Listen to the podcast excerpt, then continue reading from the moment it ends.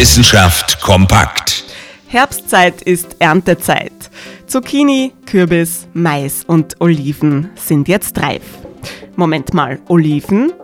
Ja, auch Oliven könnten Sie zukünftig in Österreich ernten, zum Beispiel gleich in Ihrem Garten. Der Anbau von Olivenbäumen kann auch in Österreich gelingen. Das sagt der Wiener Verein Agro Rebels. Und das nicht nur als Zierpflanzen, sondern wirklich als ein Bestandteil der heimischen Landwirtschaft. Das ist das Ergebnis einer mehrjährigen wissenschaftlichen Studie, die Agro Rebels durchgeführt hat. Und wo in Österreich könnte sich die Olive künftig etablieren? Fast im ganzen Osten des Landes. Mittlerweile ist es hier trocken und warm genug. Der Klimawandel macht's möglich.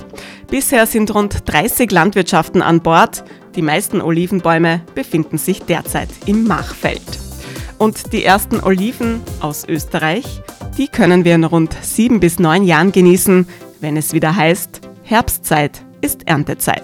Interessante Themen aus Naturwissenschaft und Technik.